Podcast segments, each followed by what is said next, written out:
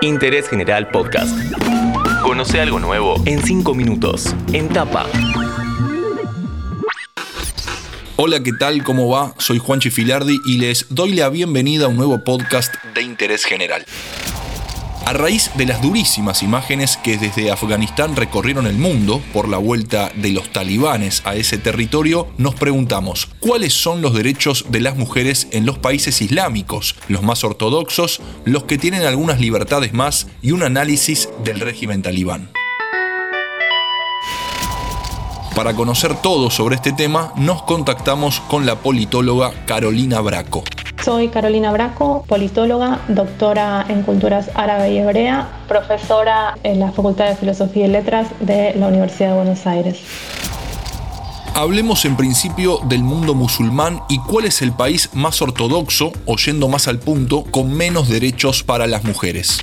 El mundo musulmán es extenso, plural y se está expandiendo por fuera de lo que fue en algún momento su núcleo principal, que, son los países árabes. Dentro de, estos países árabes podemos pensar entre los más ortodoxos Arabia Saudita, donde los derechos de las mujeres en estos últimos años pareciera que se están, que se están ampliando, pero bueno, eh, en realidad en muchos casos tiene que ver con eh, bueno, un maquillaje que está haciendo el, el reino saudí hacia afuera.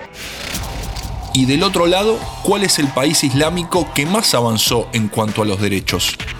Donde hay un movimiento de mujeres que data de principios del siglo XX, como en la mayoría de los países de la región, pero impulsado por ciertas políticas de Estado, se ha logrado, al menos en apariencia, una ampliación de, de derechos, como por ejemplo podemos señalar el derecho al aborto libre y gratuito desde 1973, entre otros derechos, pero también luego de la denominada primavera árabe que comenzó justamente en Túnez en diciembre de 2010. Una ampliación incluso mayor de derechos, donde por ejemplo encontramos una paridad total en el Parlamento, donde hay inclusión de muchas mujeres en diferentes organismos del gobierno. Cuando se habla de los pocos o prácticamente nulos derechos que tienen las mujeres en países islámicos, se lo atribuye casi únicamente a la religión. Pero ¿todo tiene que ver con eso?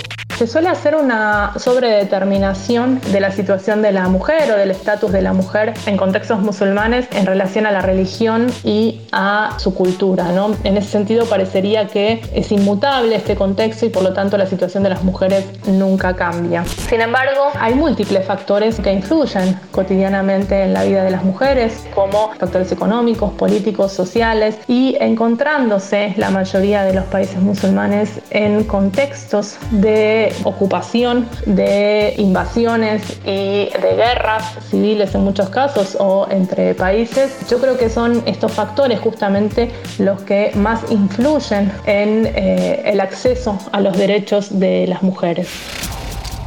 Antes de seguir con la coyuntura, te recomiendo que googlees el artículo de ACNUR llamado Mujeres Árabes, Mitos y Realidades para conocer a fondo y con más detalle lo que venimos charlando con Carolina. Hemos visto la invasión de los talibanes en Afganistán y ante eso la desesperación de las mujeres y el pueblo en general por este régimen que quita todo tipo de derechos, sobre todo a ellas.